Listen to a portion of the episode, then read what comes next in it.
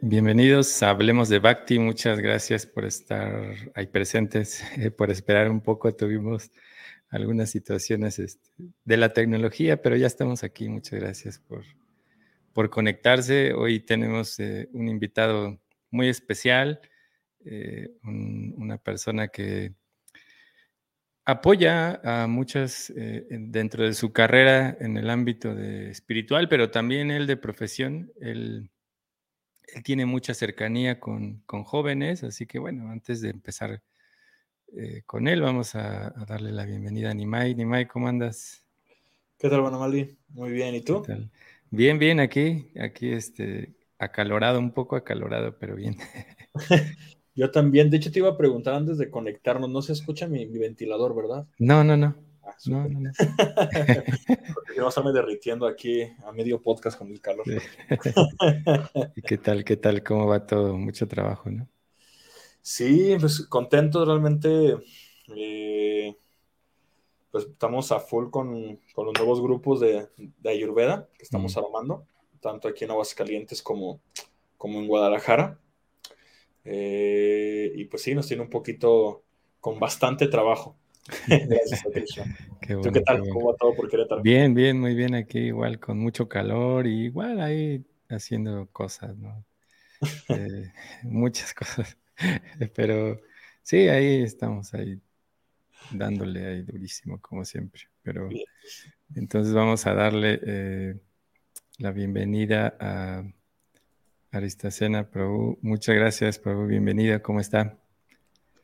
Hare Krishna, no, pues muchas gracias a ustedes por invitarme.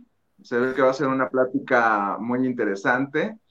Entonces, este, pues un gusto, un gusto conectarme con ustedes y poder eh, interactuar. No, muchas gracias a usted, porque bueno, tiene muchas cosas ¿no? que hacer con eh, todo el trabajo que tiene ¿no? con, las, con los chicos ¿no? y todo esto. Entonces le agradecemos el tiempo y también eh, era muy necesario para nosotros tenerlo acá porque, bueno, usted va a arrancar un proyecto muy interesante, ¿no? Pero bueno, vamos a hablar un poquito más este, acerca de eso más adelante.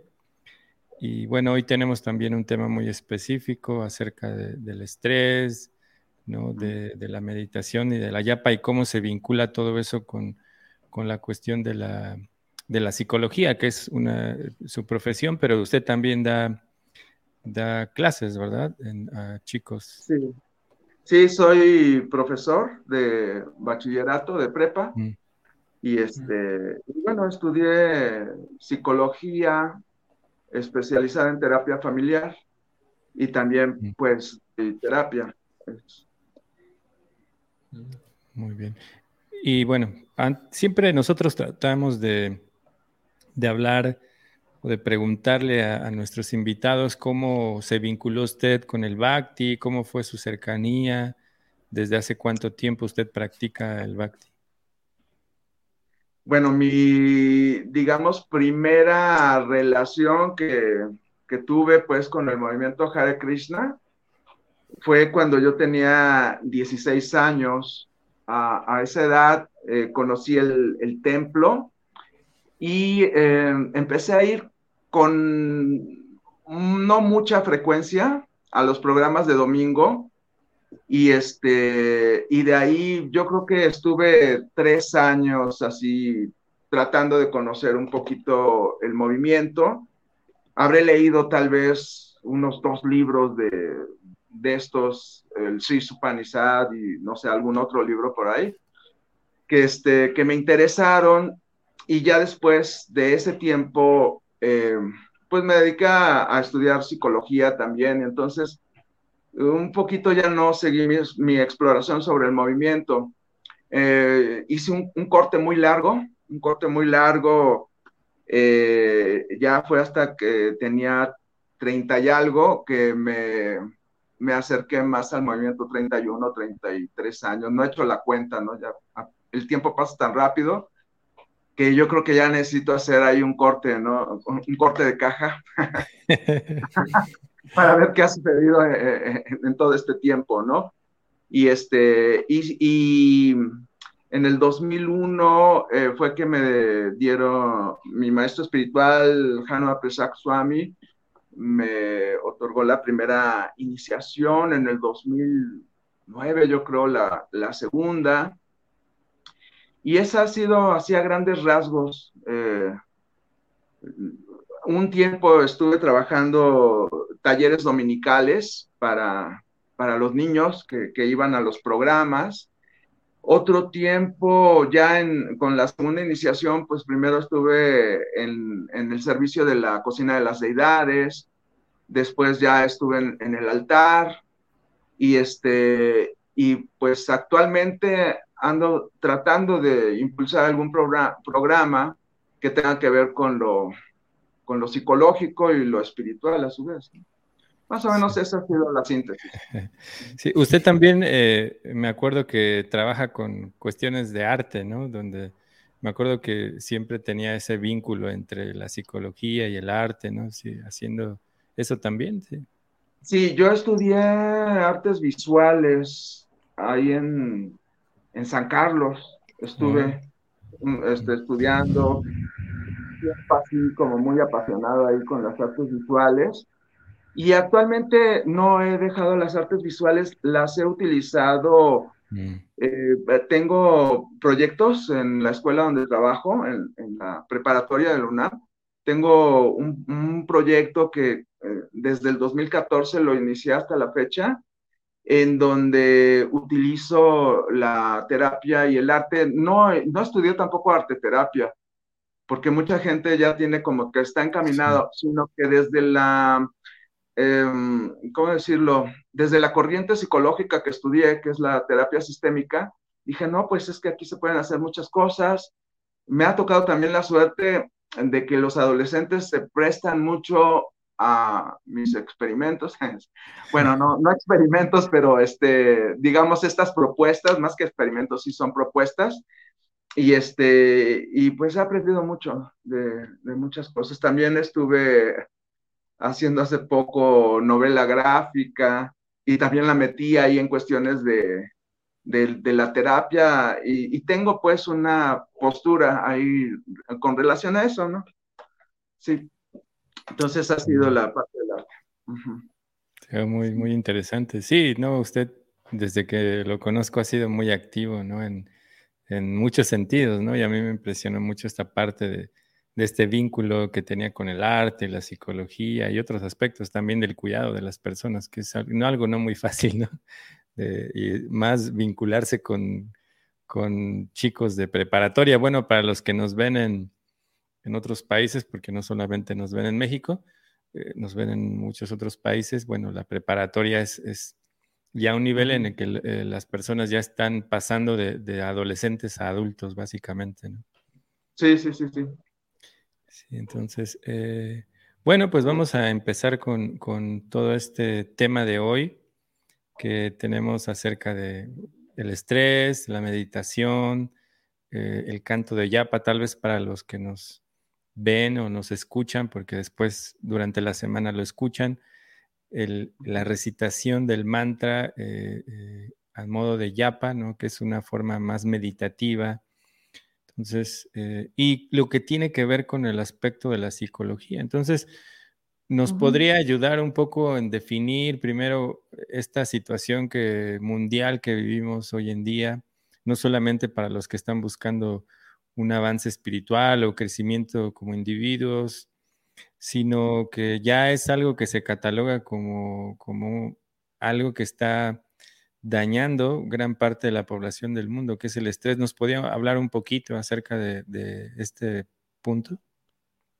Bueno, desde inicios del siglo XX, el estrés se ha considerado la enfermedad moderna, ¿no? La enfermedad de nuestro tiempo. ¿De dónde viene? Eh, Híjole, me gustaría rescatar primero eh, esta parte de, que las escrituras nos dicen mm. que este, no debes de exceder tu, tu, dedicación a, las actividades para la sobrevivencia, a las actividades de mm. trabajo, ¿no?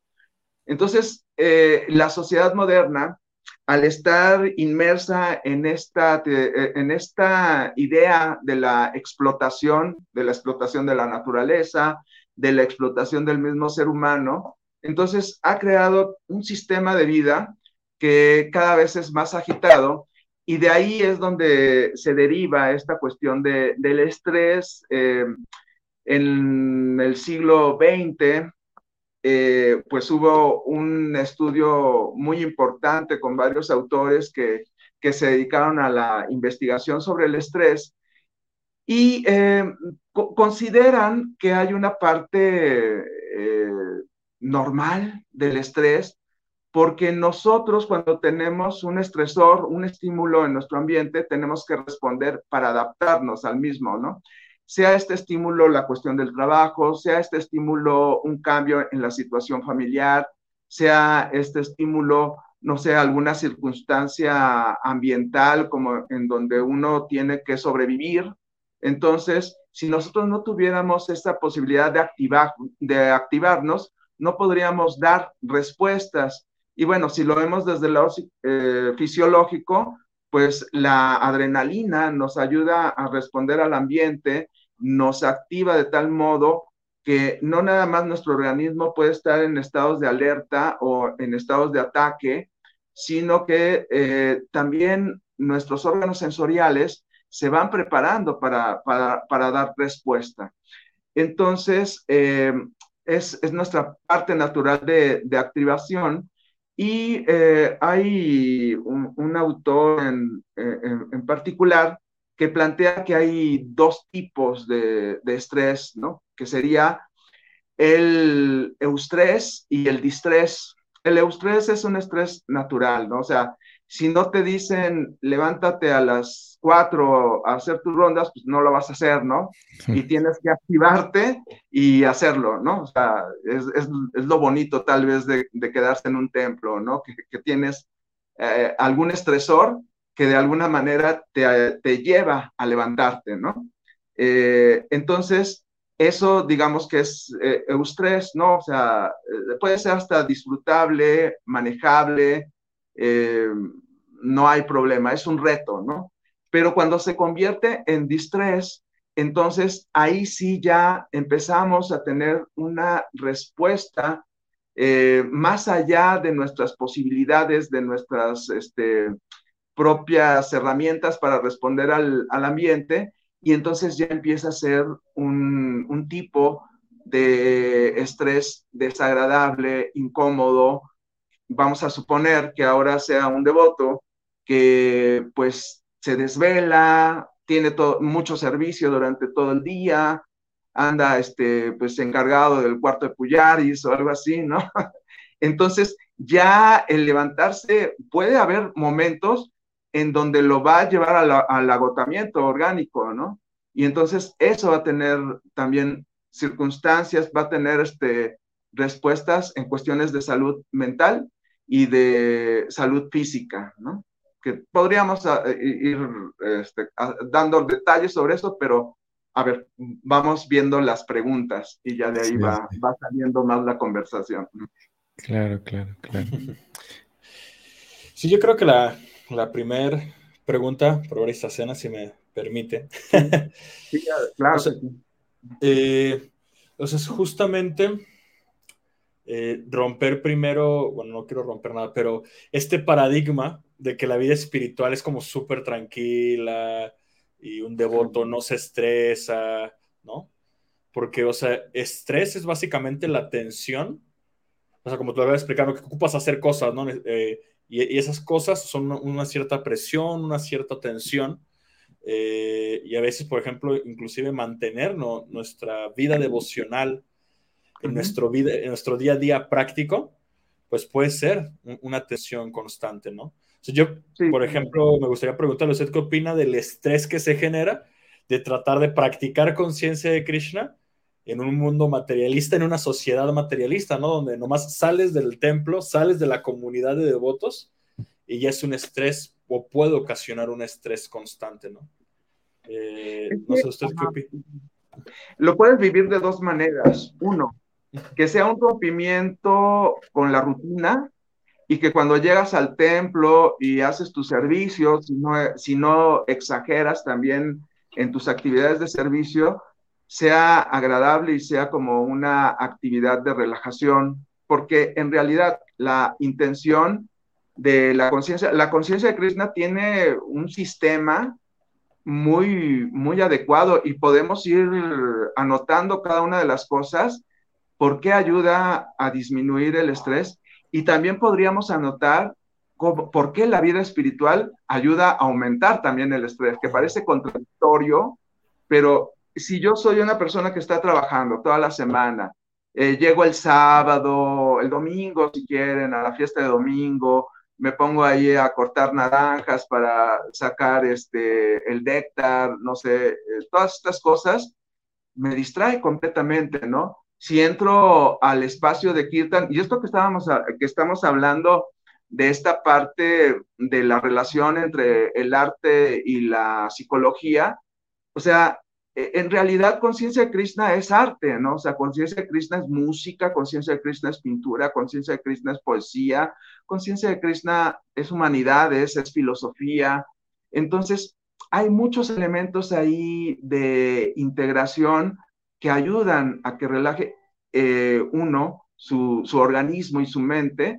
Y bueno, pues no se diga de la yapa, la yapa pues también es una forma de eh, poder relajar la mente, ¿no? O sea, cuando realmente dejas de pensar en todo lo que tiene que ver con tu vida y con tu entorno y te concentras en eh, el sonido, entonces eh, estás tú ayudando a tu organismo de muchas maneras a, a poderte vincular en la vida. Pero bueno, también hay otras cuestiones que, que, pueden influir en que en lugar de generar un eustrés, se genere un distrés, ¿no? Cuando se genera distrés en, el servicio, uno, uno de los factores tiene que ver con la competencia, ¿sí? Cuando, cuando el devoto siente que hay otro que pueda hacer mejor las cosas y se siente mm. conflictuado por eso, entonces empieza ahí una carrera de sobreexcitación psicológica y, fisiológica al querer meterte más de lo que en realidad te permite tu, forma de vida, ¿no? Entonces, ahí también hay que saber hasta cuándo y además hay que tener esta seguridad, pues, de cuál es mi lugar dentro de este papel que estoy haciendo yo de servicio? ¿Qué es lo que yo puedo hacer y hasta dónde lo puedo llevar a cabo? ¿no? Esa es una de las cuestiones. Y las otras que tienen mucho que ver también con los estudios de estrés y que tiene también que ver con la vida devocional, están en el cómo nos organizamos. Uno de los, de los elementos, organización del tiempo. Eso lo han visto los psicólogos y lo manejan en, todas las, en, las terapias, en los talleres y demás, ¿no? O sea, si tú organizas tu tiempo, entonces vas a, a poder manejar más las situaciones de estrés. Todo lo dejas al último, entonces tu vida va a ser como muy, muy difícil.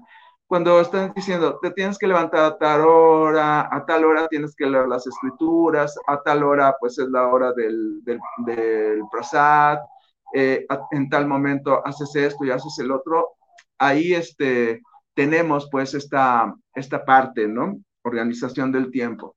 Pero muchas veces no nos acoplamos a una organización del tiempo y la vida también este, no devocional pues nos lleva a tener muchos distractores, ¿no? Y estos distractores pues también hacen que nosotros rompamos como nuestro esquema de tiempo. La otra parte que también tiene que ver con organización está la alimentación, comer a sus horas, comer de manera eh, completa, comer alimentos que necesita tu organismo y no exceder en carbohidratos, en azúcares. Y a veces nosotros sí tenemos mucha energía, pero pues también estamos consumiendo muchos carbohidratos, muchas, eh, mucho azúcar y, este, y ahí también viene una, un momento de agotamiento. Entonces, sí tendríamos que, o sea, yo sé, digo, lo tengo por experiencia, eh, llegas a la conciencia de Krishna y la jalaba es riquísima, este, y las bolitas dulces y todas estas cosas, pero yo por lo menos ya en mi vida sí he dicho, o sea, sí, o sea, e, está bien, pero poquito, ¿no? O sea, ya no los, las montañas de Jalaba, de, este, eh, de Govardhan y todo esto, ¿no? Entonces, este, o sea, esta, esta es una cosa. La otra muy importante es la organización del sueño. La organización de nuestro tiempo de sueño, como lo tiene conciencia de Krishna, como, como lo tiene nuestra tradición espiritual, es excelente. ¿Por qué? Porque nuestro cerebro, en la parte de la glándula pineal, se secreta una hormona que se llama, este, ay, ya me fue el nombre. Eh, bueno, secreta una, una hormona que es muy importante dentro del ciclo de sueño, melatonina, perdón, ya me acordé.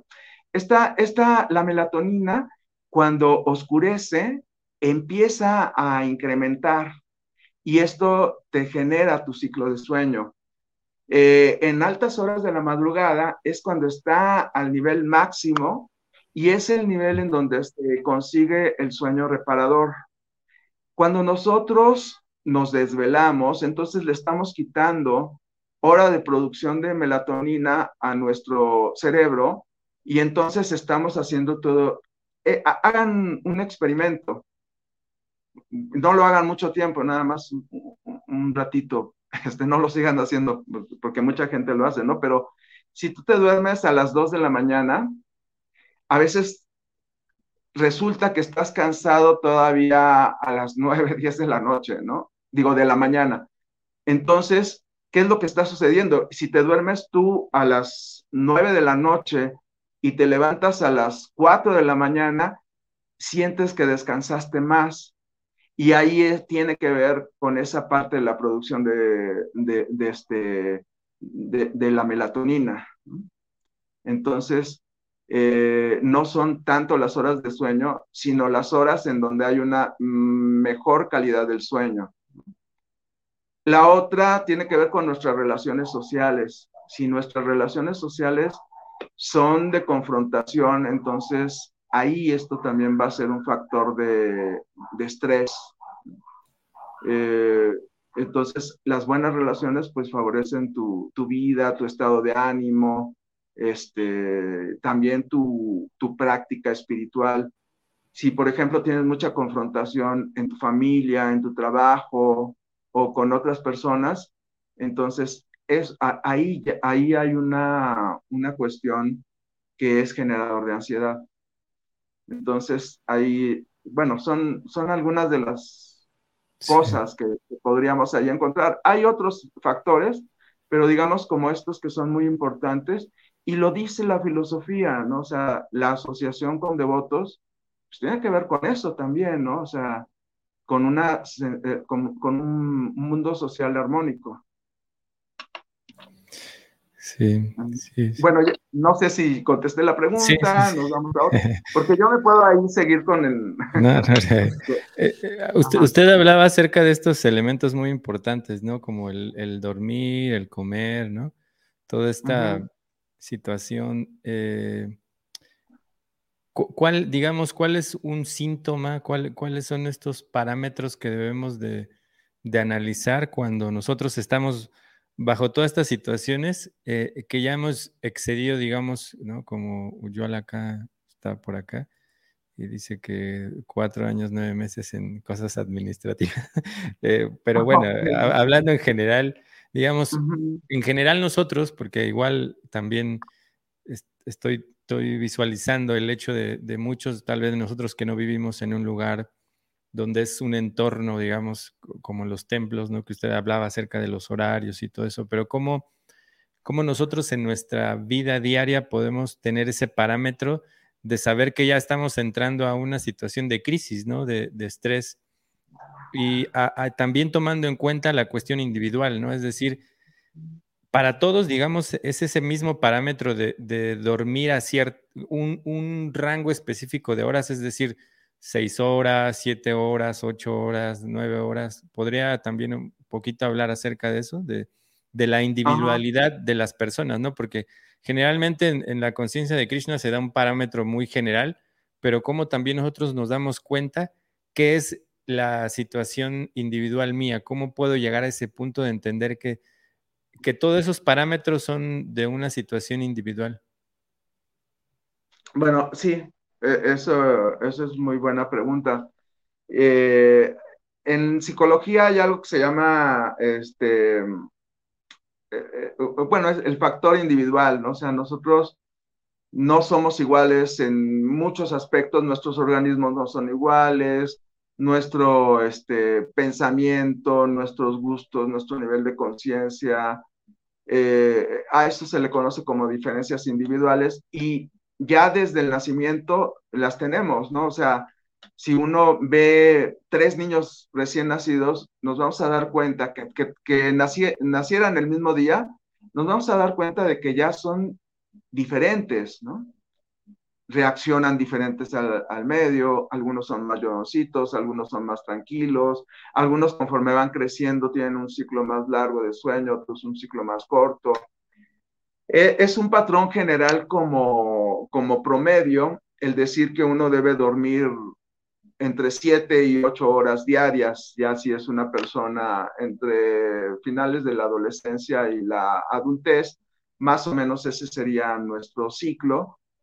Ahí es como una liga también, o sea, uno puede acostumbrarse, habituarse a dormir más tiempo y entonces ese pareciera que es su, su ciclo, pero más bien lo que hiciste es eh, eh, eh, estirarlo de una manera diferente, o puedes encogerlo, ¿no? Y puedes decir, no, pues yo, o sea, dormía ocho horas, pero quiero dormir seis. Puede ser que sí se logre teniendo un buen sueño reparador, cuando estás teniendo realmente un, un, buen ciclo de sueño y que tu organismo se acostumbre a esas seis horas, ¿no? O sea, eso es como también importante. La edad tiene que ver mucho. Nosotros vemos la evolución del niño. Cuando es recién nacido, prácticamente se despierta para comer. Cuando va creciendo, su ciclo de sueño se va eh, a reducir hasta llegar a estas siete, ocho horas del, del adulto, ¿no? Más o menos del adulto joven.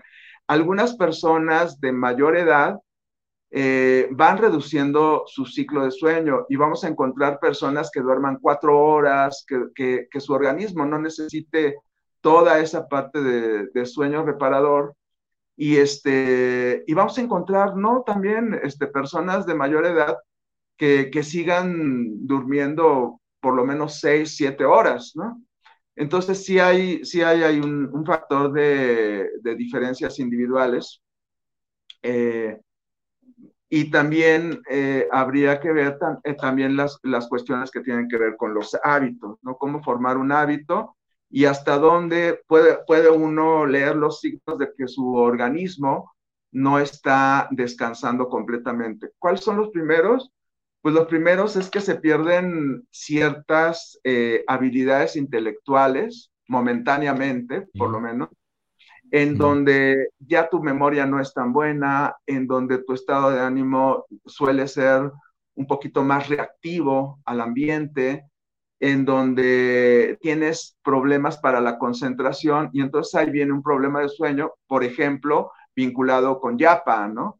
Y si eso le agregamos otras cosas, no haces buena yapa, pues me siento mal como devoto, yo sé que no estoy haciendo buenas yapa, buena yapa, y eso va creando ansiedad y entonces la ansiedad va retroalimentando también eh, la tensión eh, psicológica y entonces se vuelve un, ciclo que es desfavorable ¿no? para, para el individuo. Entonces, este, mm, bueno, creo que no sé Si, hasta ahí contesté sí. bien. Sí, sí, sí. Ni más. Sí, realmente está tocando temas súper importantes, o sea, porque, pues a fin de cuentas, eh, nuestro cuerpo necesita todos esos cuidados, ¿no? Necesita todo en balance, ¿no? O O sea, tan es así que Krishna nos lo dice en el Gita, ¿no? O sea, si comes mucho o comes poco, si duermes mucho o duermes poco, si te recreas mucho, te recreas poco, ¿no? O sea, realmente Krishna siempre nos está eh, pidiendo que nos encontremos, ¿no? En, equilibrio. Sinceramente me gustaría aprovechar y leer la, pregunta que hizo acá mi papá en el chat, que considero una pregunta interesante, me gustaría escuchar su perspectiva, que dice, bueno, mi papá dice, Hare Krishna, reverencias, dice, ¿es necesario hacer un test psicológico antes de ingresar a vivir en un templo. ¿Usted qué opina de esto, Pro? Bueno, tendría sus pros y sus contras. Primer, en primer lugar, eh, uno de sus, de, sus, este, de sus contras está pues en la ética del uso de la información. O sea, si yo me entero de cosas que tienen que ver con determinado, determinada persona y esto no hay un resguardo profesional para esta información, entonces yo creo que ahí lo que estaríamos generando a futuro es un daño, ¿no? Por ejemplo, yo que tengo experiencia de trabajar con adolescentes, eh, muchas veces el, adolescente te dice, no, pues este, aplíqueme esta prueba, este, si lo presenta en un congreso o algo, sí puede decir mi nombre y todas estas cosas pero no, o sea, tú sabes como psicólogo que una cosa es el entusiasmo de la persona, pero también tienes que pensar en las circunstancias a futuro. ¿Qué tal si este es un devoto que se quiere casar y que se quiere hacer? Y entonces una información no bien trabajada, no bien entendida, empieza a salir del contexto y eso pues le va a afectar, ¿no? En, su, en su vida social, ¿no? Entonces, ahí lo primero es el resguardo de, de datos. La otra cuestión, no siempre se necesita hacer pruebas psicológicas. porque Porque está esta, nuestra capacidad de observación es importante. Nosotros estamos viendo que una persona se va adaptando, que va siguiendo las cosas, que no va teniendo dificultades. Entonces, ahí lo consideras para darle primera, para darle segunda iniciación, etcétera. Si vas viendo que esta persona tiene malos hábitos y demás, vas sospechando que hay ciertas circunstancias que no están bien, eh, entonces, pues ahí te detienes, ¿no? Te detienes y, ves qué es lo que está pasando y no, no por las necesidades de una institución le vas a dar iniciación a una persona que o le va a hacer daño o va a repercutir en, otros, en otros este, devotos, ¿no? Entonces, pudiera ser que cuando detectamos a alguien y la persona está eh, consciente de que se le está haciendo una prueba, inclusive existe un consentimiento firmado y existe realmente una cuestión profesional para resguardo de datos y además estos datos se van a utilizar en su beneficio y no en su, en su este, en perjudicarlo, entonces, bueno, pues ya sería otra cuestión distinta, pero cualquier cosa que hagas en, psicología, tiene que haber una autorización por la persona que estás tú, este, con la que tú estás trabajando, ¿no? Entonces, mm. sí, yo creo que, pero es que el, primer elemento es la observación. O sea, ahí no hay de mm. otra. ¿no? O sea, muchas veces nos damos cuenta, este otro no está bien, o sea, no va funcionando bien pero, o sea, no, lo, no le prestamos la importancia de vida, ¿no? Claro, claro. Y tocando ese tema, digamos, nosotros como practicantes espirituales y que hoy está mucho de moda este, este punto de, usar incluso la, la religión o la espiritualidad para evadir nuestras situaciones emocionales, eh, ¿Qué tan importante? Usted mencionaba hace un rato, ¿no? Como eh, creo que es un momento para, para, este, ¿cómo dijo usted? Para cerrar la caja o checar la caja, ¿no? ¿Qué, ah, tan importante? Corte de caja. Ajá, corte de caja. ¿Qué tan importante es para nosotros, también hablando de este tema, eh, como buscadores de, de, la vida espiritual, tener esta retroalimentación de una terapia, de un psicólogo? ¿Qué tan importante es cuando iniciamos y, cómo se recomienda en el transcurso, digamos, de, la carrera espiritual? Bueno, sí, también eso es muy importante. Yo creo que todos, todos, todos, todos, todos los que pasamos por conciencia de Krishna, eh, pasamos una vida de, crisis y también una vida de reflexión y comprensión de la filosofía. Mm. Eh, a veces estamos mal interpretando la filosofía, a veces la estamos utilizando en nuestro egoísmo y, este, y otras veces la estamos utilizando también en nuestra problemática, ¿no? Eh, ¿Cuándo hacer un...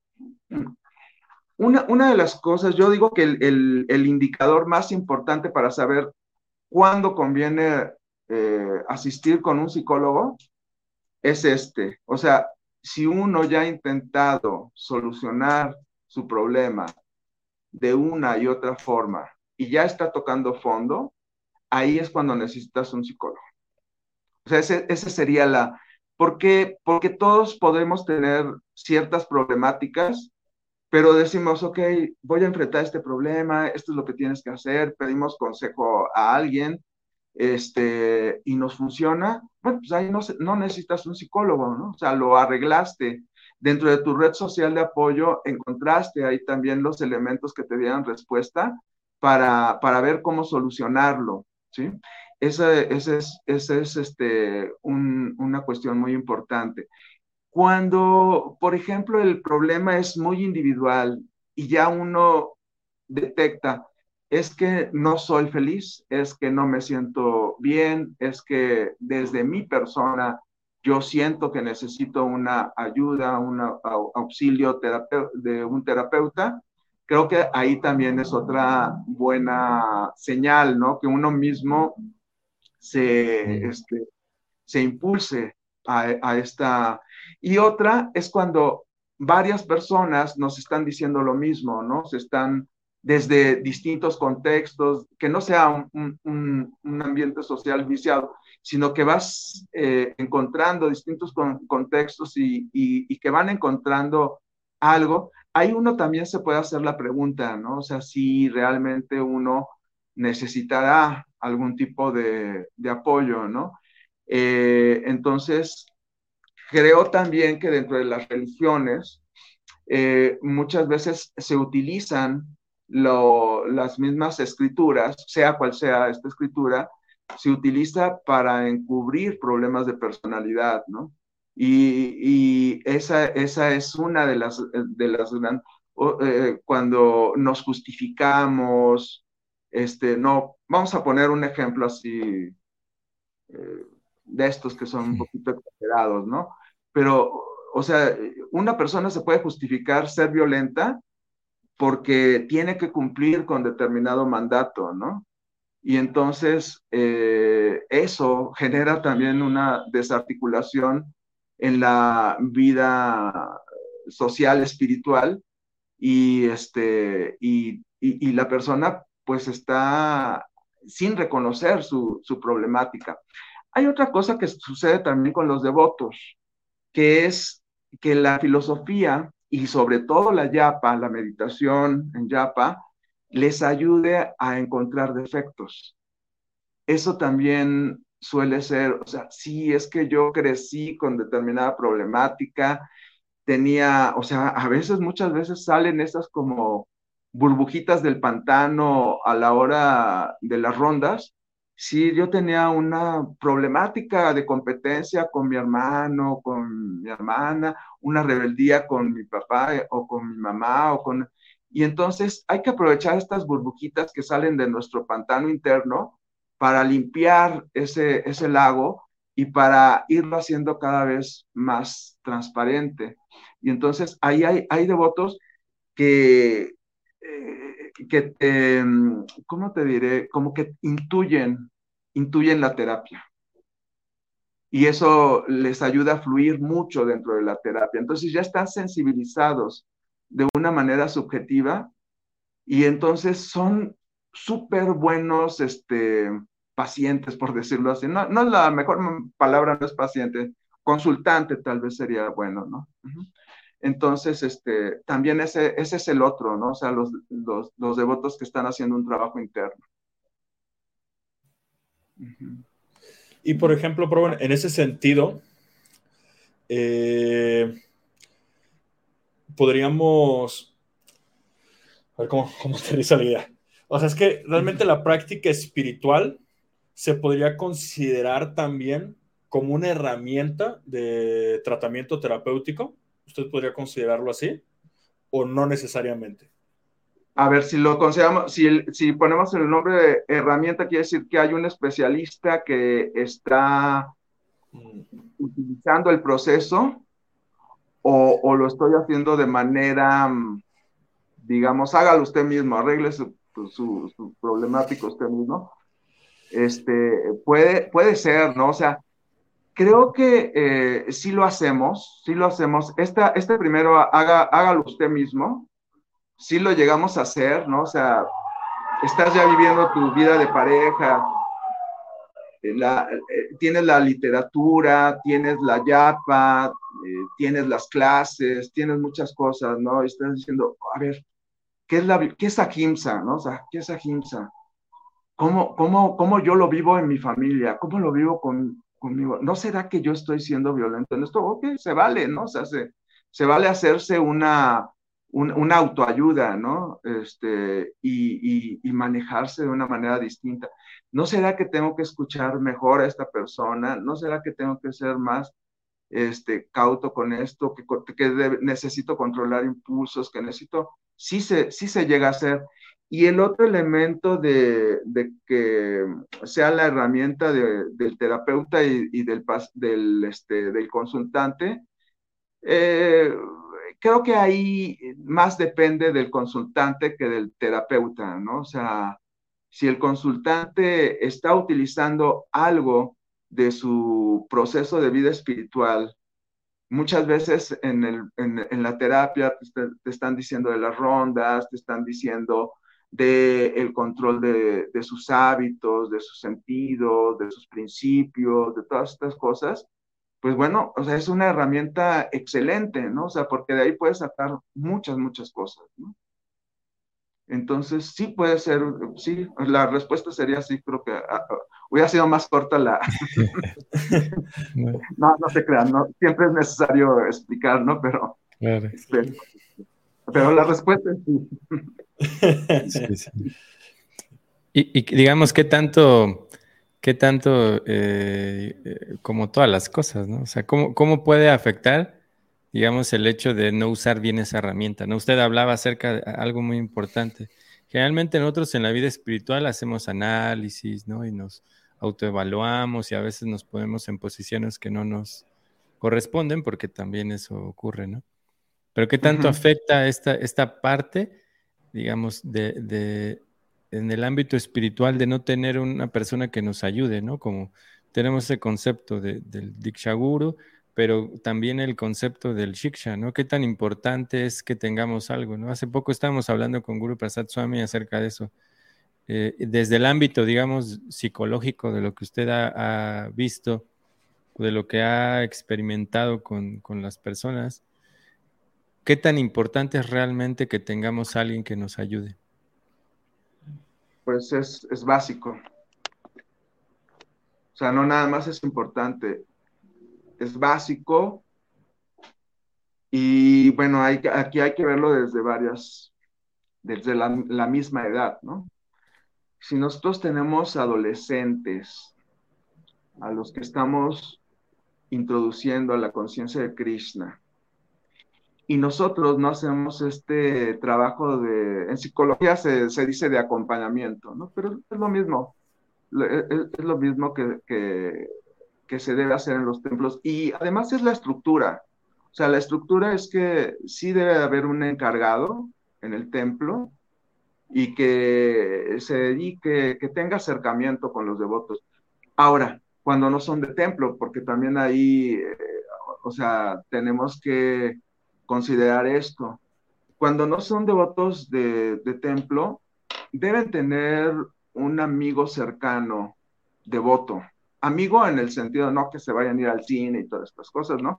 Pero amigo en el sentido de que tengas alguien con quien platicar y que le digas, este, ¿cómo, cómo es esto? Tengo esta duda, a veces en las clases eh, muy buenas, muchas clases son muy buenas, pero son tan eruditas que nosotros no alcanzamos a, poder hacer una pregunta simple y una pregunta pragmática, ¿no? Práctica, que, nos ayude, ¿no? Entonces, eh, yo, yo tengo la experiencia de cuando eh, los primeros años que estuve yendo ya en este segundo intento, o sea, tenía ahí quién me llevaba mi plaza, con quién platicaba. Claro, pues también me distribuía libros y todo esto, ¿no? O sea, no, no, es nada más así, ¿no? Este, no, pero además era, es una relación, yo la siento así, es una relación que necesita el devoto que vive en el templo y el devoto que no vive en el templo. Y hay relaciones de, de, amistad que son realmente necesarias y yo podría decir que hasta complementarias. ¿sí?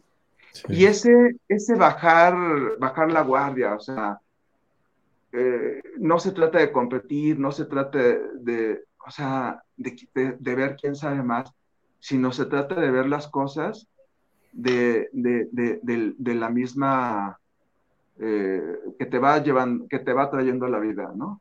Y puede suceder, puede suceder que un devoto que esté al interior del templo, de repente también necesite ese consejo.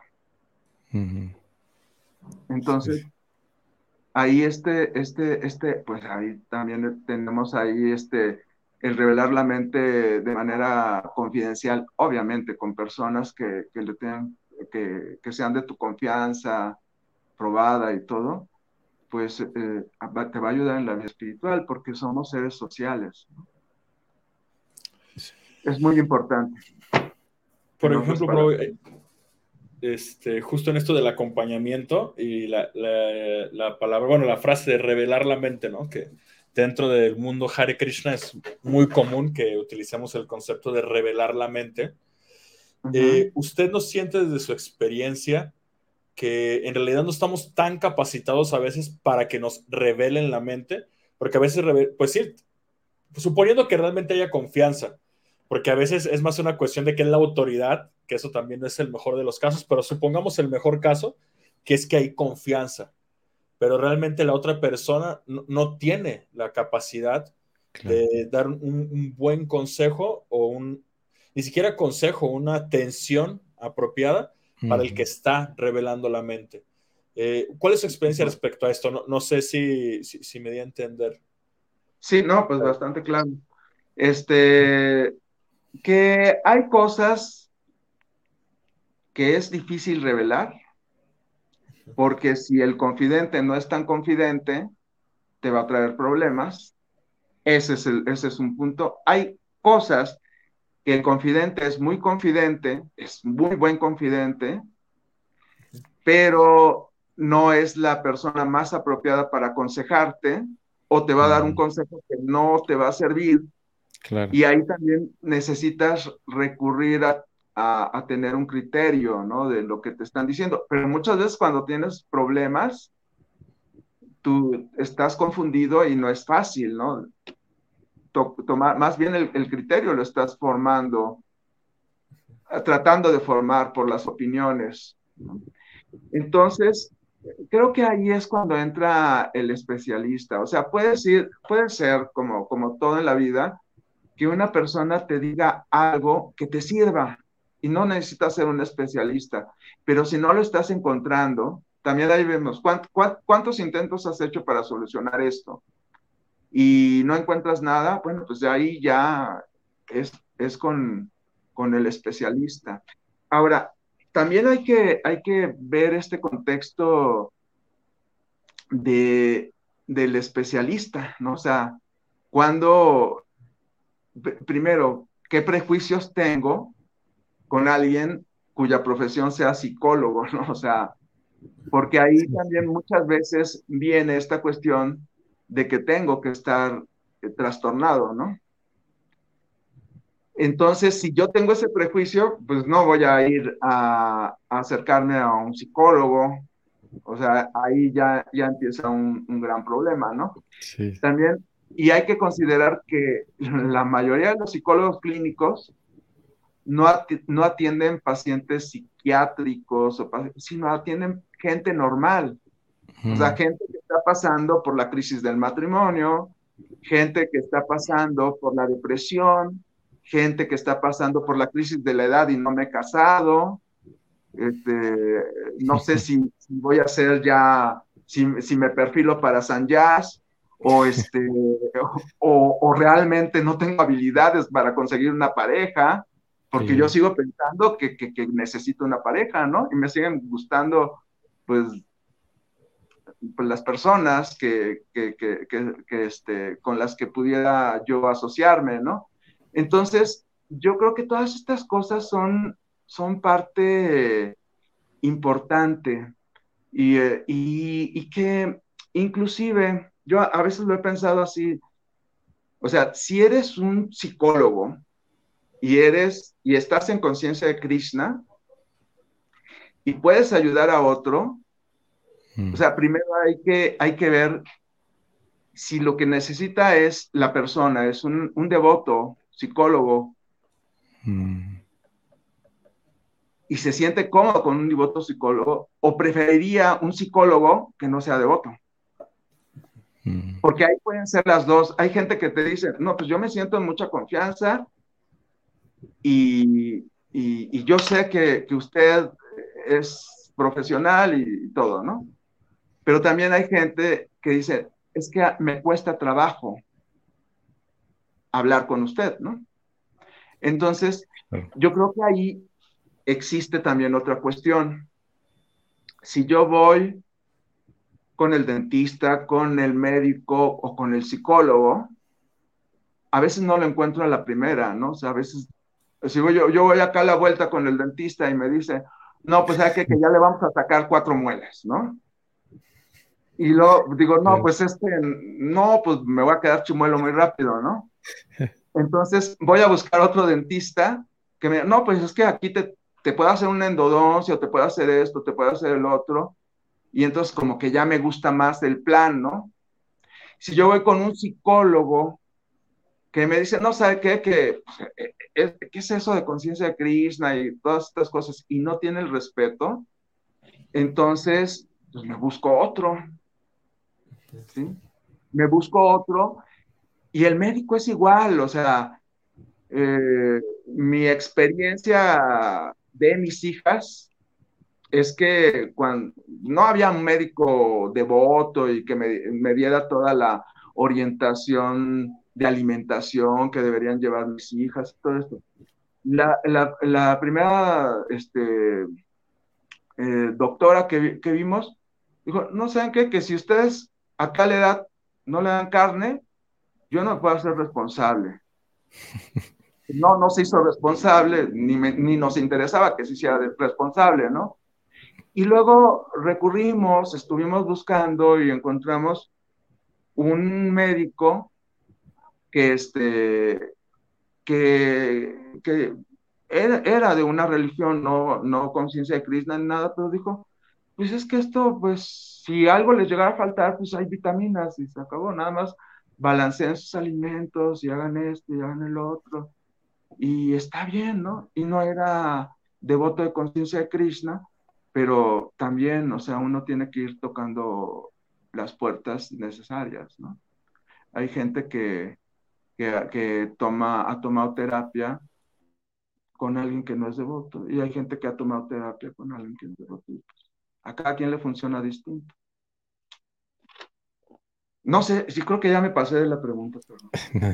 No, eh, yo creo que vamos a dejar la parte de la meditación para... sí. pero, pero, para la parte 2. Para la parte 2, para la segunda parte. A ver, va, no sé si hay más que, que, preguntar y todo eso. Sí, acá, tenemos. Timay, ¿tienes tú algo más? O?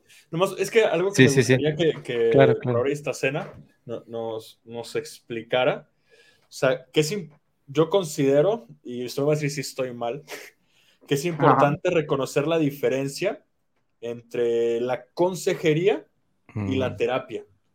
¿no? O sea, por ah. ejemplo, este, yo puedo revelar, volviendo al tema de revelar la mente, yo puedo revelarle la mente a un devoto de mi confianza y seguramente me puede dar buenos consejos que a lo mejor me sirven, a lo mejor no, pero eso no es terapéutico, o sea, la consejería no es algo terapéutico.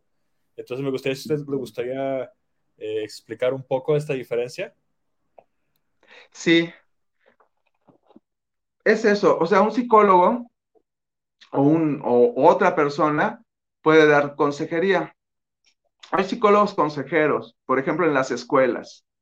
Va el, chico, tiene un problema de este, adicción, está empezando a, este, a presentar las señas de adicción y entonces no está pidiendo una terapia porque todavía no tiene el problema, sino que está viendo reconocerse en el otro y, ver si puede hacer cambios, ¿no?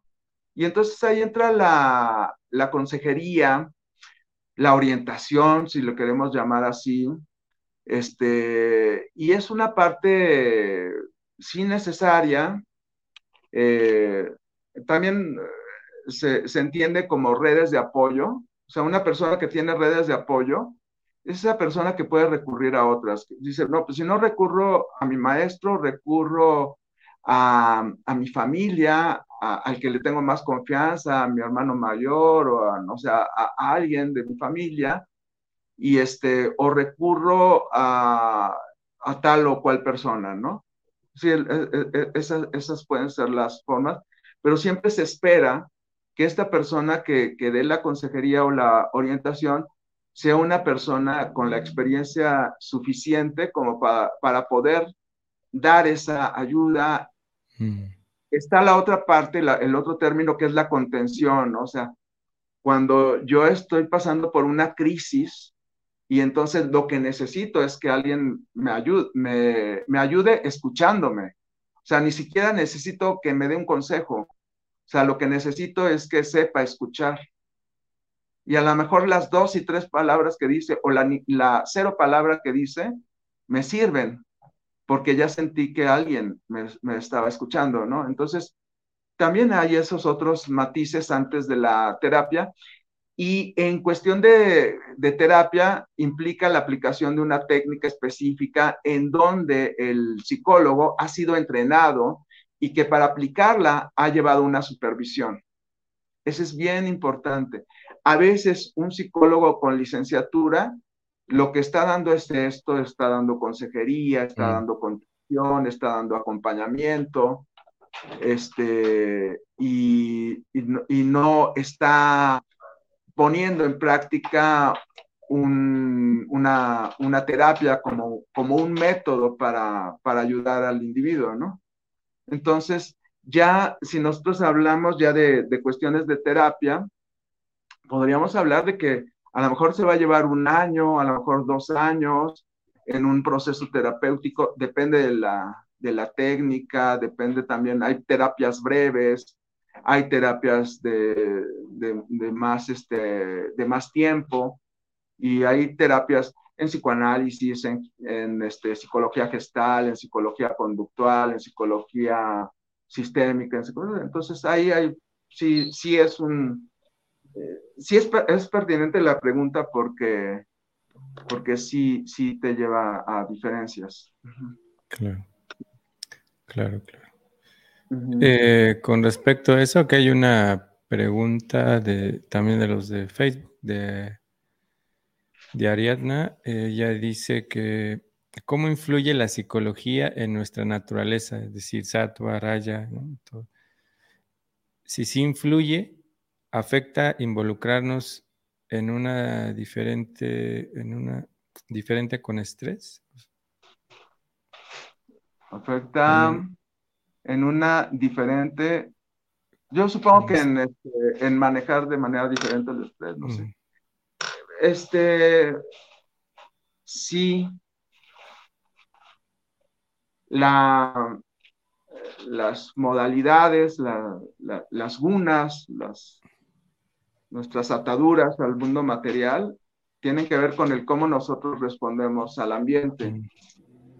Si estamos en la modalidad de la bondad, pues buscamos reconciliación, buscamos escuchar, buscamos una comunicación no violenta. Hasta hay, hay, mm. un libro de, un autor que e, es, budista, este, mm. Y habla, habla de comunicación no violenta y tiene un método que puede servir a conciencia de Krishna para salir de, de, esos atorones que luego se tienen en, en cuestión de comunicación, ¿no? Y, y, arreglo, manejo de conflictos y todo este tipo de cosas, ¿no?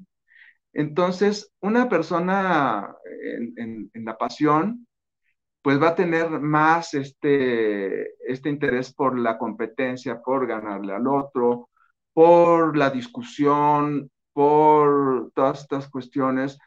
Eh, sería una persona que sufra más las situaciones de, estrés. ahí también podemos hacer los matices que hay entre estrés, ansiedad y angustia, ¿no? O sea, porque hay como matices ahí.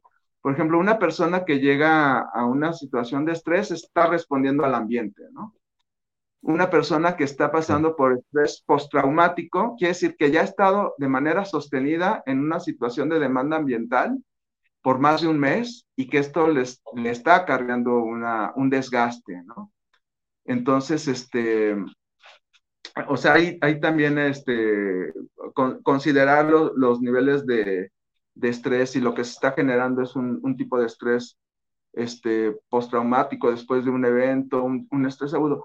Pero a veces mm, tampoco no son tanto las modalidades, porque si yo estoy pasando por una enfermedad y esto me ha generado estrés y ha repercutido en mi vida o por una pérdida o por algo, entonces, pues también tiene que ver con el tiempo en el que eh, eh, eh, este, me, estoy sintiendo afectado. Pero si más o menos buscamos un esquema de personalidad, pues estarían entre las moralidades, ¿no? O sea, una persona en, rayas estaría este, más este, responsiva al ambiente, ¿no?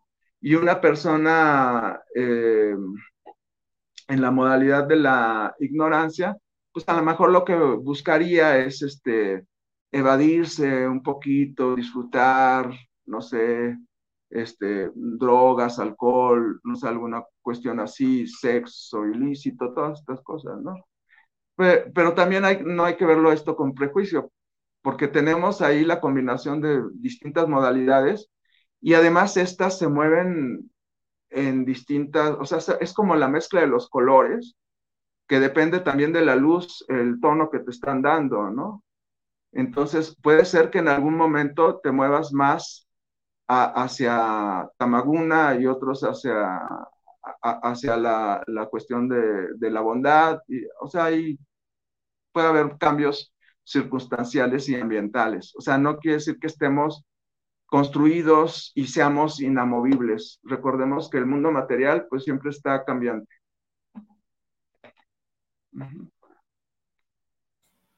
Sí, muchas gracias, gracias. Eh, digamos que, bueno, eh, estuvo mencionando, bueno, ya analizamos como toda esta situación, bueno, estuvo hablando usted acerca de toda esta cuestión del estrés, de cómo más o menos eh, ver ciertos elementos que, se pueden mejorar, como la alimentación, ¿no? Todo la cuestión del, sueño. Entonces, ahora para tocar por lo menos un poco esta parte de, la meditación, ¿cómo, o sea, cómo afecta en nuestra vida eh, la meditación, en qué nos beneficia y cómo nosotros, digamos, eh, lo podemos vincular directamente con, la, con el canto de yapa, porque nosotros a veces, ¿no? Con, con la recitación del Mahamantra, entramos a muchas ocasiones en un esquema muy mecánico, ¿no? ¿Cuál es la visión de, la psicología con respecto a la meditación y cómo podemos usar todo eso para mejorar nuestro, nuestro canto de yapa? Bueno, ahí sí se, puede hablar, muchas, muchas cosas. Este, desde los años 70 ha habido experimentos interesantes sobre la meditación. Había un psicólogo, no, no, no era psicólogo, era neurofisiólogo, sobre todo han sido los, los, este, los que estudian el sistema nervioso, que han hecho estos experimentos, y, y, creo que quienes se han prestado más, pues son los, los budistas, ¿no? Como que les ha gustado más esta combinación ciencia-religión, ¿no? Claro. Y entonces lo que se ha encontrado es que en los estados de meditación profunda y en personas que llevan muchos años en situación de meditación profunda, hay una reconstrucción a nivel cerebral esta reconstrucción, y también por eso eh, eh, es decir que las, que las eh, modalidades, las gunas, no son estáticas, no es que nacemos con ellas y ya así van a estar, ¿no? Entonces, lo que se ha encontrado es que en la meditación se reconstruye, se, se logran inervaciones entre neuronas en el lóbulo prefrontal el lóbulo, prefrontal inhibe nuestros impulsos, inhibe una parte de nuestro cerebro que se llama eh, sistema límbico, que es el que nos lleva al enojo, a la falta de control. Y entonces, en estos este, monjes que estuvieron en situación experimental, encontraron que ellos, por ejemplo, les podrías poner una situación eh, difícil pero que inmediatamente la podían manejar. ¿sí? O sea, entraban en un estado de control de impulsos. Entonces, esa es una de las cosas como, como importantes de la, de la meditación, que la meditación genera cambios en el cerebro. Eh, otra de las cosas es, es, está en la psicología de Jung. O sea, Jung decía que la meditación sirve para explorar nuestros dos lados de, nuestra mente, ¿no? O sea, esta, esta, este lado de nuestra mente que trata de ser bondadoso y responder de acuerdo a las normas sociales, y este otro lado de, la mente que, es, este, digamos, más oscuro en, en, sus formas de respuesta, más egoísta, etcétera, y que era bueno conocer el contexto integral, ¿no? Porque una persona que era muy bondadosa no sabía responder en situaciones de este, pues donde necesitaba otro tipo de respuestas, ¿no? Más agresivas. Y una persona agresiva no sabía responder en una situación de bondad, ¿no? Lo que, lo que podríamos eh, pensar en eso es que la persona está eh, a lo largo de la meditación conociéndose internamente porque a veces nada más vemos esta parte, que es la que reflejamos a los otros, que es una máscara, pero no vemos nuestro, nuestro propio interior, ¿no? Y puede ser que dentro de nuestra bondad, pues no haya tanta bondad. O puede ser que dentro de nuestra maldad no haya tanta maldad, ¿no? Entonces, esa sería la, otra parte de la, de la meditación. Y eh, eh, con respecto al uso de la meditación, por ejemplo, en cuestiones de manejo del estrés y lo que se ha hecho recientemente en psicología, es que la meditación sí puede servir como terapia. Incluso hay psicólogos que le quitan todo este contexto religioso y la están utilizando para habilitar personas que tienen déficit de atención, para habilitar, mm. personas que tienen problemas de control de conducta, para habilitar personas eh, de distinto tipo. Si nosotros entramos al tema de, de YAPA, eh, este, la práctica de YAPA es una variante de la meditación con sonido. Eh, la característica primordial del ser humano, ¿cuál es? ¿Cuál pudiera ser? Característica primordial. Eh, ¿El agua se refiere que, que estamos hechos de agua? No.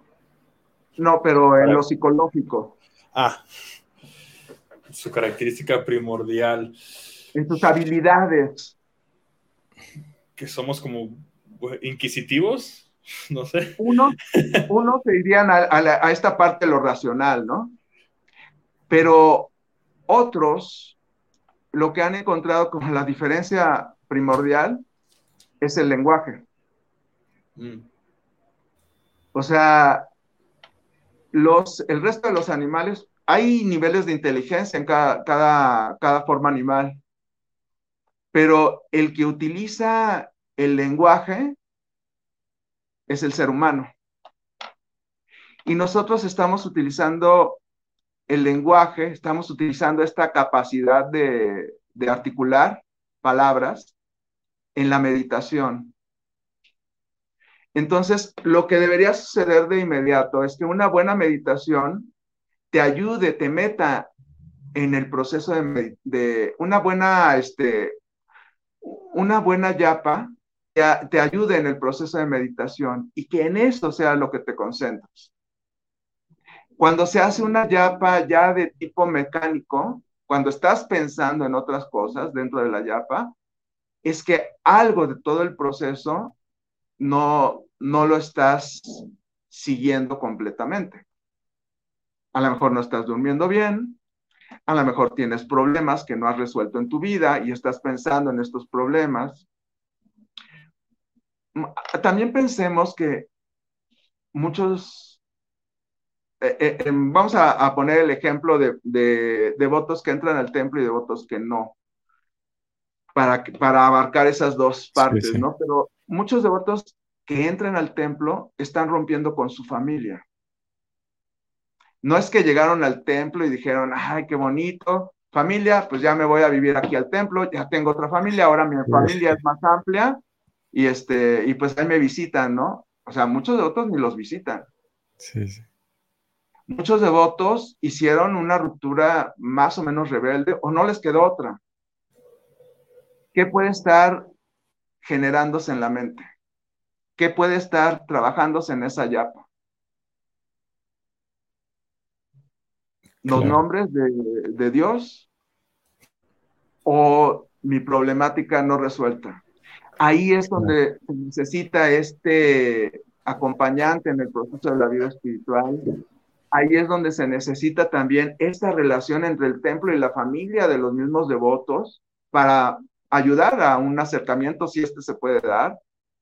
Ahora, ¿qué, qué sucedería en aquellos que, que, que, son devotos, pero lo están haciendo y siempre lo han hecho dentro de casa? Pues que a lo mejor ahí ya también hay circunstancias que están sucediendo, ¿no? Y que no permiten este, esta concentración idónea de la, de la yapa. Los horarios para, para el canto de la yapa, pues también son muy importantes, ¿no? O sea, canta tu yapa cuando no esté despierto nadie, ¿no? O sea, este, cuando no estés ya pensando en tu trabajo, cuando no estés este, pensando ya en tus problemas.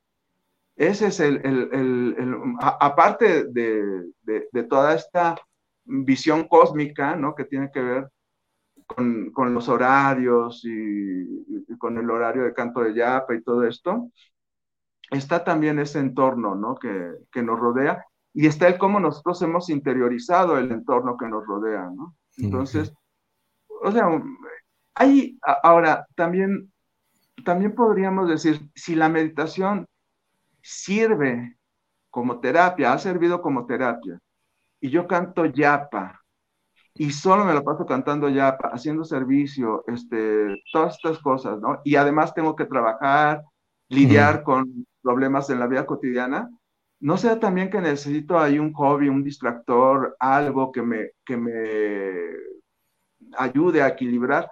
A lo mejor si toco el armonio, a lo mejor si toco la merindanga, a lo mejor ahí encuentro una situación que me, que me ayude, pero a lo mejor pueden ser otras cosas, a lo mejor otra forma de meditación que ayude a que, a que tenga ahí lo que llaman los psicólogos actualmente como atención plena, y que lo pueden caminar de mi yapa, ¿no? Preocupaciones como, ah, bueno, es que yo, yo tenía planeado estudiar o tenía planeado eh, hacer esto, hacer lo otro, mis metas se han frustrado, entonces tengo que trabajar en ellas para poder lograr un equilibrio. Retomamos otra vez las cuestiones de, de, de nuestra modalidad, o sea, Mm, a lo mejor yo no tengo la modalidad para ser un, santo, etcétera, pero tengo la modalidad para ser un buen grijasta, para ser un buen baisha, para ser, no sé, para hacer otras cosas, ¿no? Y entonces, si trabajo en torno a una vida satisfactoria, a una vida que me, que me llene, que esté haciendo lo que, lo que de alguna manera necesito y que lo haga en conciencia de Krishna, a manera de, de, karma yoga, combinar este bhakti con karma, pues tampoco está negado, ¿no? Y entonces yo creo que ahí ya llego a, a ciertos niveles de, de armonía, ¿no? También.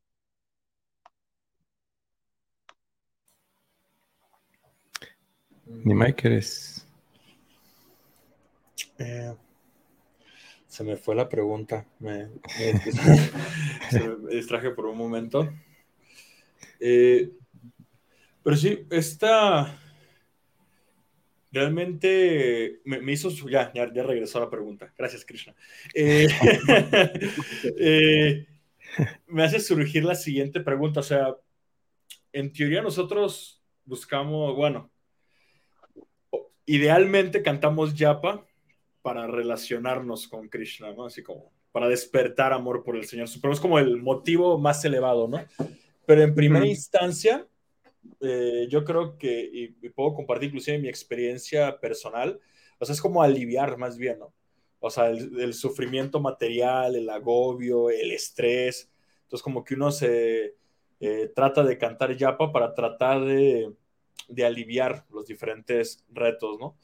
Eh, en el ejemplo que usted estaba poniendo de la persona que, que tenía su conflicto por, por, X o Y razón con la familia y se sentaba a cantar yapa y en realidad más bien estaba en esa meditación de ese conflicto que está confrontando, eh, me surge la reflexión o la idea, o sea, de que realmente para tratar de cantar una buena yapa, debemos aprender a también confrontar nuestra realidad, ¿no? O sea, a pesar de que el, el Mahamantra sí alivia, porque yo creo que todos hemos tenido esa experiencia, pero al mismo tiempo, para realmente a largo plazo profundizar en nuestra meditación, no debemos evadirnos, ¿no? Con el canto de yapa, que es algo como también me mencionaba Banamali, sino al contrario, debemos este, confrontar el conflicto. Porque si claro. los conflictos emocionales o sea, llegan a un punto que te sientas a cantar yapa y lo único que estás pensando, como usted bien dijo, pues es en esos problemas que te están dando vueltas, ¿no? Uh -huh. Entonces, eh, ¿cómo se balancearían estas dos percepciones entre el Mahamantra que está dando alivio y al mismo tiempo confrontar la, la realidad y los conflictos que, que, estamos viviendo en nuestro día a día? Darle un tiempo a cada cosa. O sea, si tienes tu hora de canto de yapa, es que, es que es la yapa más todo el paquete. Es la yapa junto con el sistema de alimentación. Yo diría ahí, los horarios, no nos dicen ahí las escritoras, manejan sus horarios, pero sí los manejan, ¿no? O sea, no nos tiene que decir, pero los, los pone, o sea, todavía es más, más directo, ¿no? Entonces, este, la, la yapa junto con... Es, es muy, muy importante el leer la filosofía. Y, yo creo que una de las cosas que, ayuda mucho, o sea, no tengo tiempo para leer, pero antes de dormir leo, entonces cuando me levanto a hacer mi yapa, estoy pensando en eso que leí y estoy contrarrestando mis problemas. O la clase que escuché, o, este, ahora tenemos muchas facilidades porque incluso las podemos eh, escuchar este, en, en, la red, ¿no? Entonces, hasta podemos elegir qué, qué me gustaría que, que, que hablaran ahí, todo esto, ¿no? O sea, cuál es el, el, el canto y el, el verso que quiero, o sea, hasta eso podríamos buscar, ¿no? Pero, pero la lectura es muy, muy importante dentro de nuestro sistema. O sea, claro, a, a veces lo, lo, vemos así, o sea, si empiezas a cantar yapa, ya todo viene en automático. Y si te interesas más, quieres hacer más cosas, una persona llega al templo, ya quiere ser vegetariana, ya quiere implementar, eh, porque es una forma de vida. O sea, la conciencia de Krishna es una forma de vida. Y la otra es darle su tiempo en el momento que lo merece la resolución de los conflictos y de los problemas. Si yo separo una cosa de otra, al final de cuentas se van a complementar. Porque no es, porque soy la misma persona y no están separadas. Entonces, si yo soy evitativo y estoy utilizando la yapa de una forma evitativa, bueno, hay, hay ejemplos que a mí me gustan, ¿no? Pero yo creo que este, todas las pláticas las, eh, y, clases del templo y todo lo iré diciendo porque, pero tú no resuelves un dolor de muelas cantando yapa. Tienes que ir con el dentista. Entonces, pues sí, ahí, ahí es claro que son dos cosas diferentes, pero complementarias. Si tienes el dolor de muelas, no vas a tener la concentración para la yapa. Si tú resuelves el problema personal, si no resuelves el problema personal, no vas a tener la concentración para la yapa. Y todos pasamos, la, la, vida como es dual, pues la, pasamos por altas y bajas. Entonces, mm. lo que ya resolvimos ahorita, al rato va a ser otro, otra, otra situación, otro problema. Es el ritmo que lleva la vida. Claro. sí, sí, sí.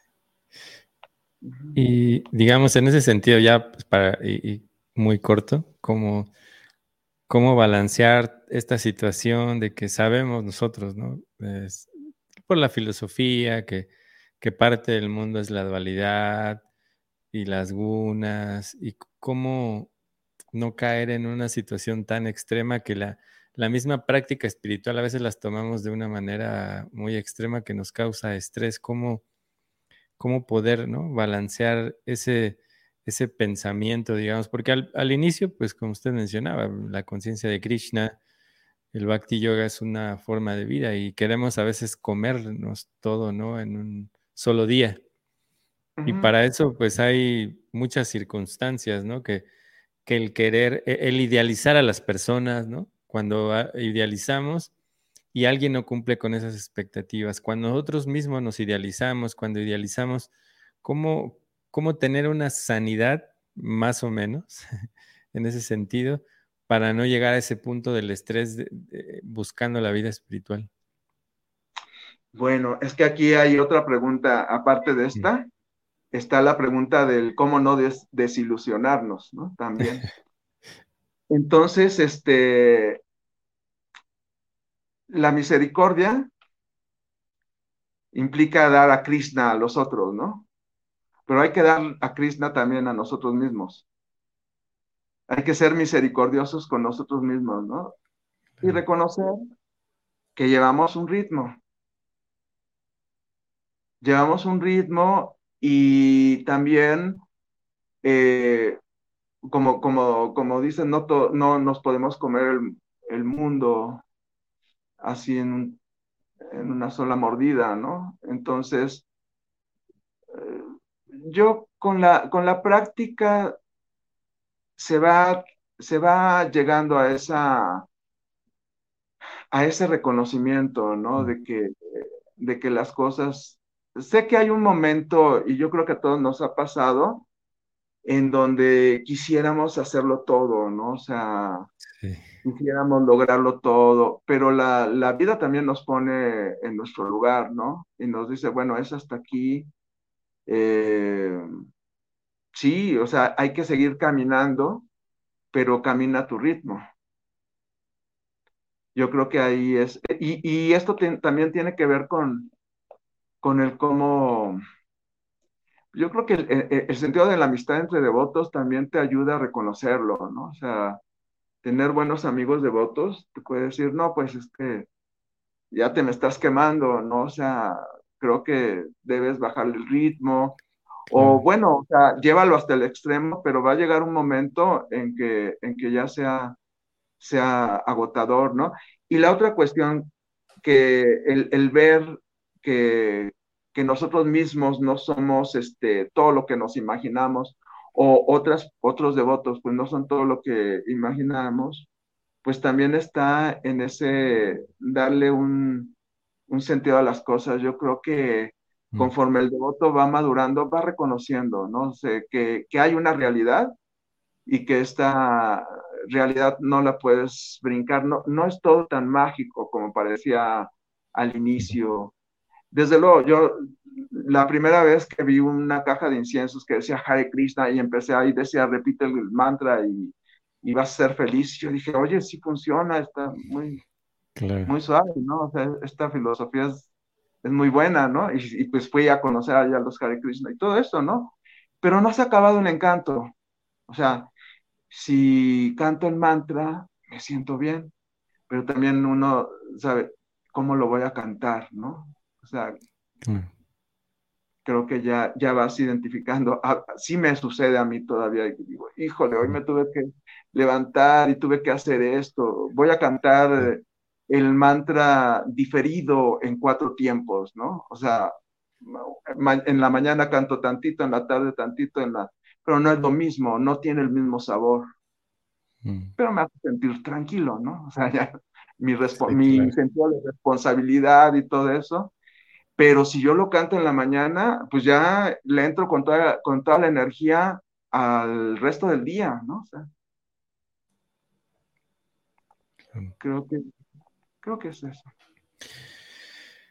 Muchas gracias. Y bueno, ya para ir cerrando, porque es muy interesante, creo que tenemos muchos temas ahí que podemos, si usted en algún momento tiene tiempo para acompañarnos después, este sería muy, muy bueno, porque hay bastantes temas ahí, pero bueno, usted eh, principalmente eh, lo quise invitar porque usted está emprendiendo también, bueno, ya ha estado trabajando durante mucho tiempo, pero nos vimos hace unos días y usted me hablaba, ¿no? Un poco acerca de este proyecto que la verdad es que es maravilloso como muchas cosas que ha estado haciendo durante estos años. Yo recuerdo perfectamente este tiempo cuando estaba haciendo estos talleres con los niños y la verdad es que en ese momento pues era la atmósfera del cuidado a las personas era muy, muy buena, ¿no? Porque teníamos como diferentes temáticas, ¿no? Estaba eh, la clase del templo para, me acuerdo que eh, llegó un punto en que dividimos eso, ¿no?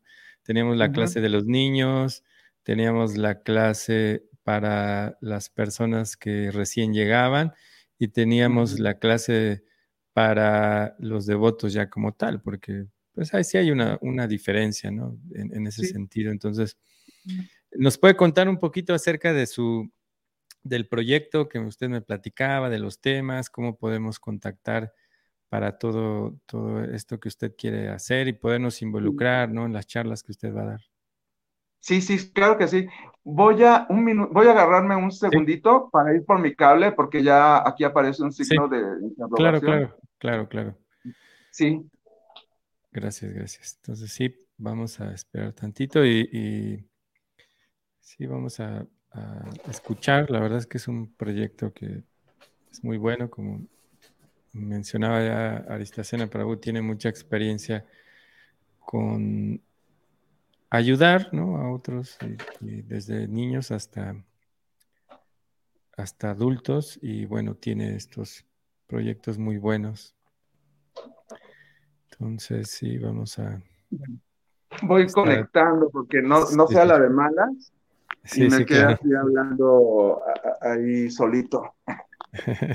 bueno, yo estoy ahorita armando un proyecto que le puse Grijasta Anamaya, mm. que quiere decir como el bienestar en el Arran de Grijasta, ¿no?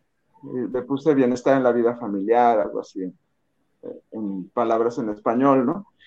Y lo que yo, con lo que yo estoy empezando es que quiero hacer talleres de tres sesiones, máximo cinco sesiones, de dos horas cada sesión, en donde uno, uno de estos, que es uno de los que te mostraba Prabhu, era el, de, este, el de manejo del estrés, precisamente, ¿no?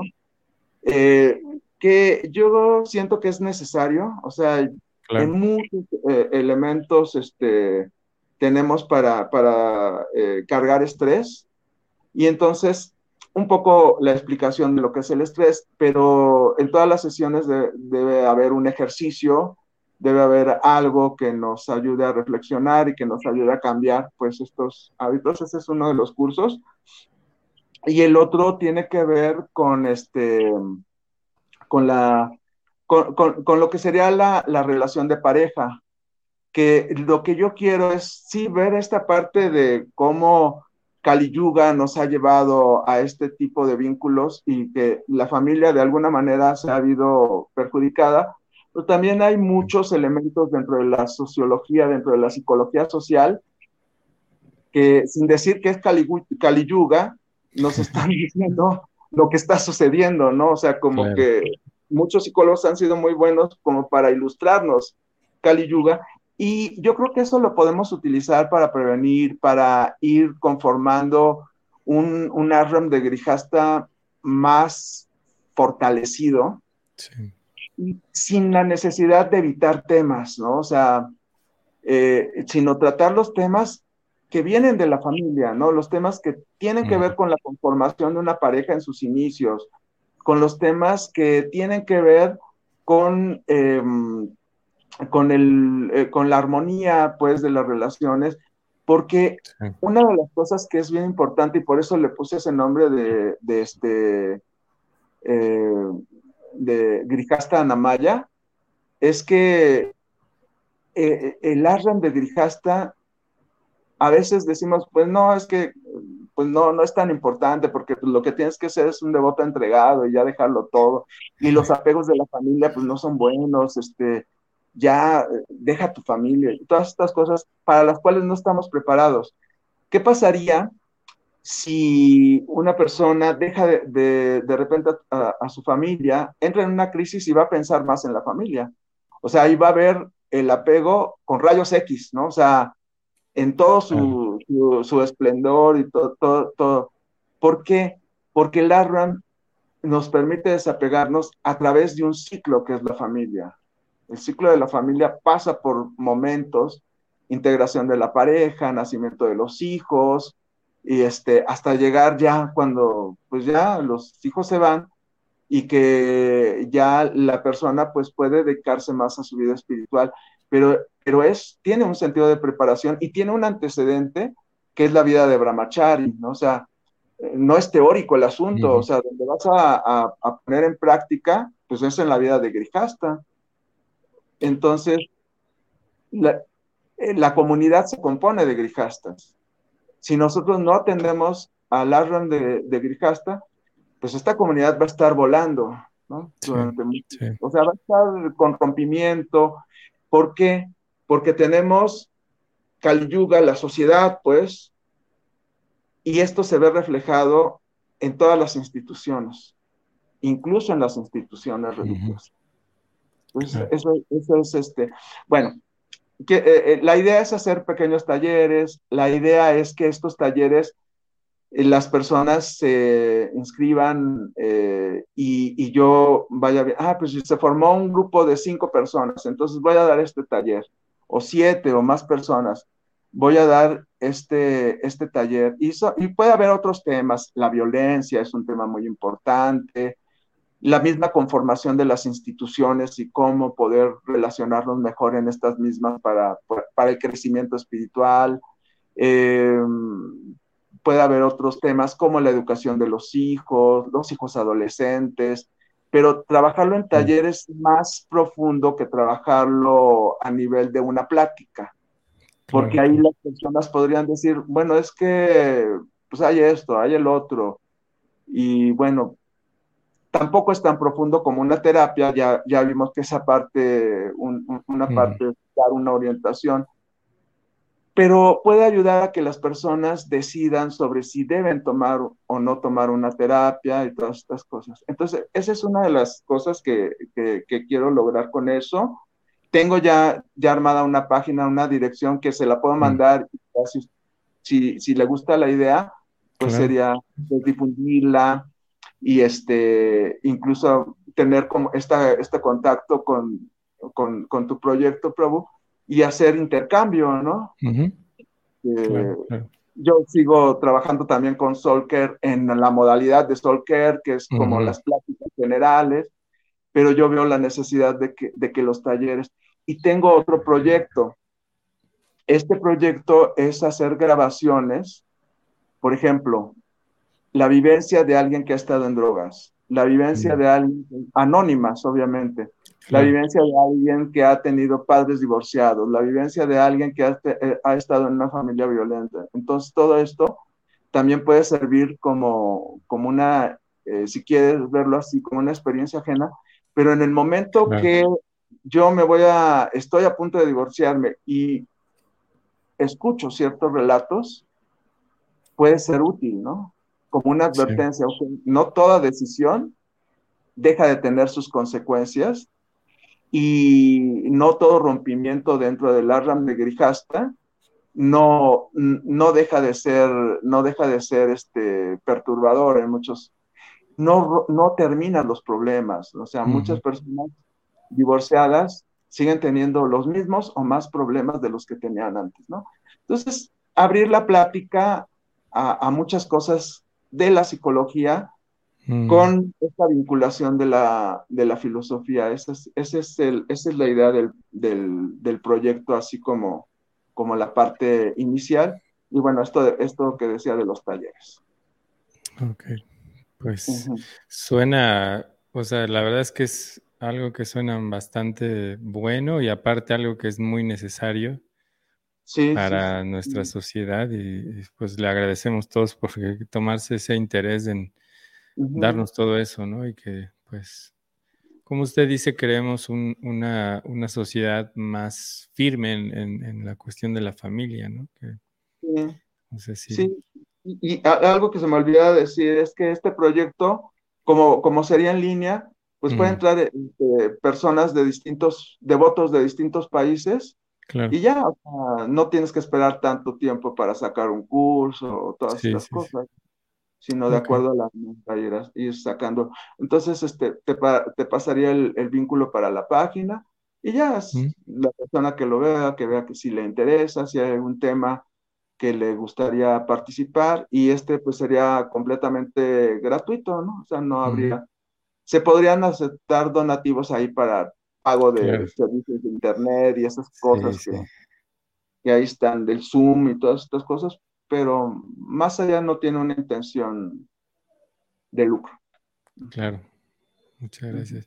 Sí, es muy importante también el retribuir, ¿no? Digamos, en ese sentido, porque pues sí, todos sabemos que hay, pues hay que pagar internet, hay que pagar también el tiempo, la dedicación, porque para llegar a un curso así, pues hay que meterle muchas horas de tiempo, ¿no? Hay que...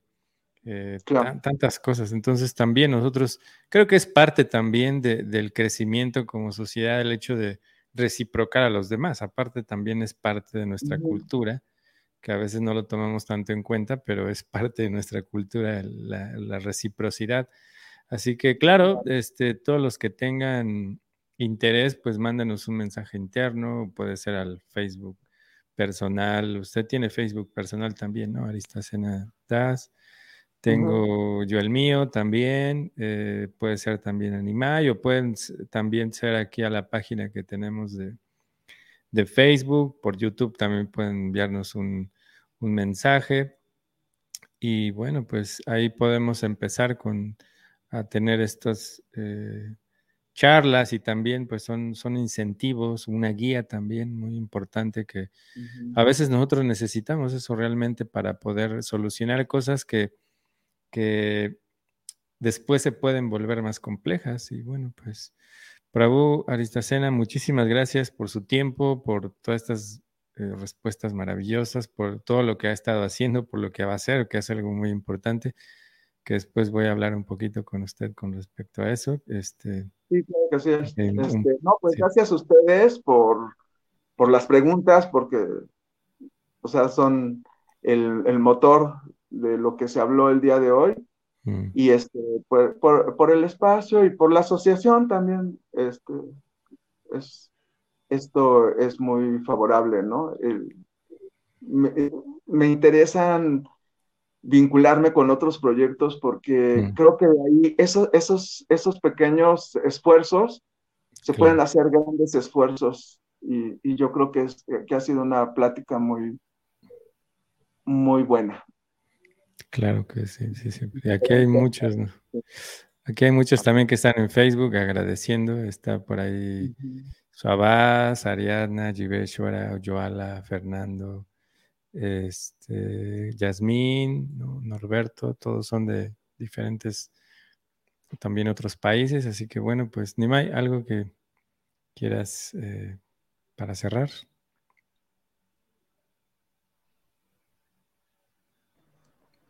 Pues yo para cerrar, también agradecerle eh, eh, a esta cena.